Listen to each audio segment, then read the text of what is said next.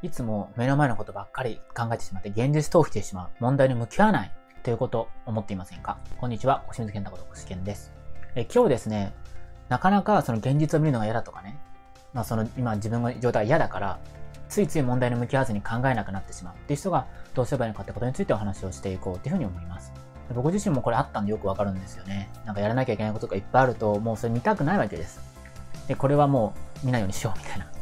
で、こういうのはあって、でも怖いんですよね。で、よく、その、これもよく聞かれるんですけど、思考は現実化するっていうから、そういうネガティブなこととかね、考えちゃいけないと思ってましたみたいな人いるんですけども、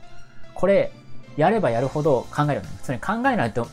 ネガティブなこと考えないようにしようと思ったら、人間の脳っていうのはキーワード検索なんですね。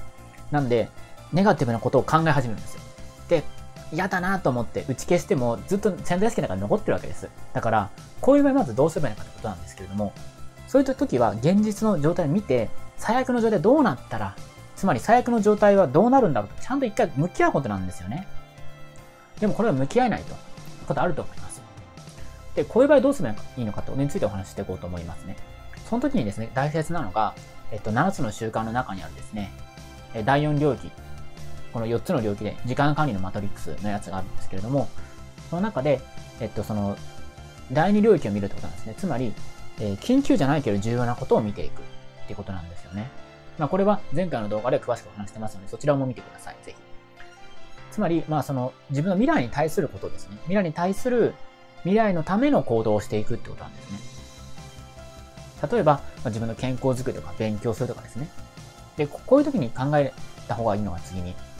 未来のことをだから考えるってことなんですよね。本田健さんってベストセラー作家の方いますけれども、その人も本の中で決めた未来しか実現しないって話をしてるんですけれども、つまり自分で未来がこうなりたいと決めなきゃ実現しないんですよね。だからこの未来を決めるってことが非常に大切なんです。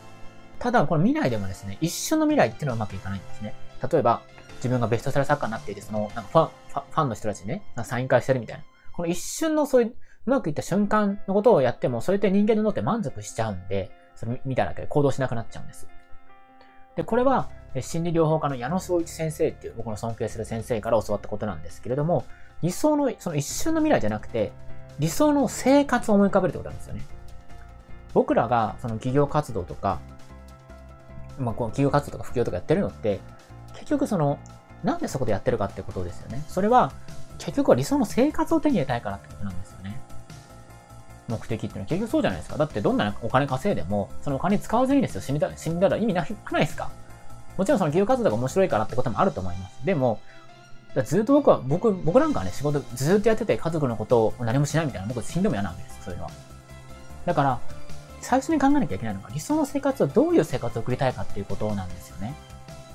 じゃないと、例えばですよ、すげえ稼げることってあるわけですよ。もしかしたらあなたは、そのお金稼ぐにはものすごい時間かけなきゃいけないと。もちろん最初はね、時間をかける必要あるあると思います。でも、そのビジネスがね、ちゃんと軌道に乗ってきて、ちゃんとビジネスモデルを確立すれば、自分はそんな働かなくてもいいってとこに行けるんですね。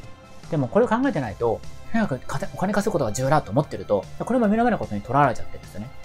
お金こと稼ぐことだけが重要だと思っていても、結局、そのビジネスモデルが自分が朝から晩まで働かなきゃいけなかったら、これ会社やってるのと一緒なんですよ。というか、会社の方が楽ですよ。だって、会社だったら働かなくても、まあ、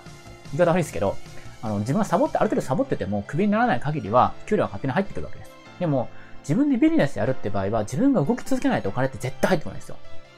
そのシステムを作らない限りね。だから、自分が本当に手に入れたい生活は何なのか。朝から晩までどういう生活を送りたいのかって考えることが重要だってことなんです。で、こうしてくると、だんだん現実から向き合いたくなってくるんですね。これ人間の脳って圧倒的な未来思考なんで、結局。未来のことまずイメージして、ちゃんとそこ見ないと現実は変わらないんですよね。だから、まずあなたがもしも現実逃避しちゃうんだったら、逃避してもいいです。その前に未来を見てほしいと思います。自分の理想の生活ですね。で、これも何度も見る、まあ見るというかイメージする習慣をつけてほしいということなんです。ということで今日はですね、もしもあなたが現実逃避しちゃうと問題に向き合わないなと思ってるんだとしたら、自分の未来ですね、自分はどういう生活を送りたいのかってことをこれ何度も毎日見る習慣をつけていただきたいっていう話をしました。